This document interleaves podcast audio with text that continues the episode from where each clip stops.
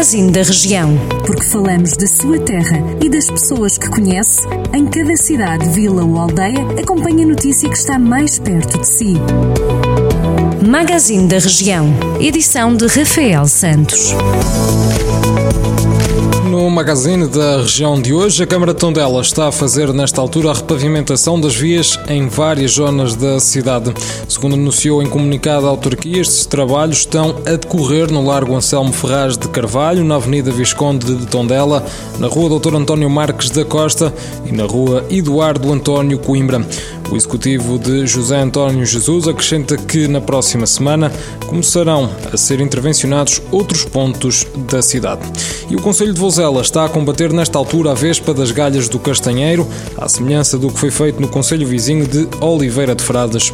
A Câmara de Vozela realizou recentemente três largadas de insetos parasitoides na freguesia de Campia, na União das Freguesias de Cambra e Carvalhal de Vermilhas e também na União das Freguesias de Fataunços e Figueiredo das Donas. Segundo a autarquia, a iniciativa insere-se no plano anual de controlo da Vespa da Galha do Castanheiro e a identificação das zonas a intervencionar foi feita de acordo com os produtores locais e equipa técnica responsável. A Igreja de São Pedro de Tarouca reabriu as suas portas após ter sido alvo de obras de requalificação e valorização. A reabertura deu-se no passado domingo, 2 de maio.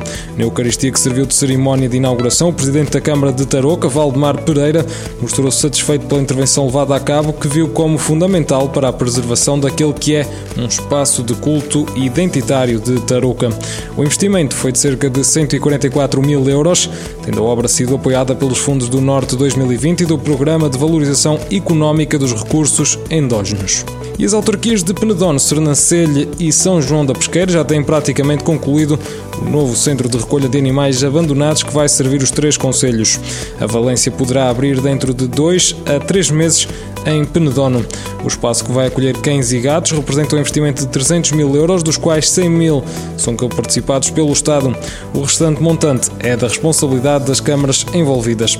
O Canil e Gatil vai ter mais de 50 espaços para 56 cães e 19 gatos, além de zonas para outros animais. Pode sempre ler estas e outras notícias sempre quiser em jornaldocentro.pt.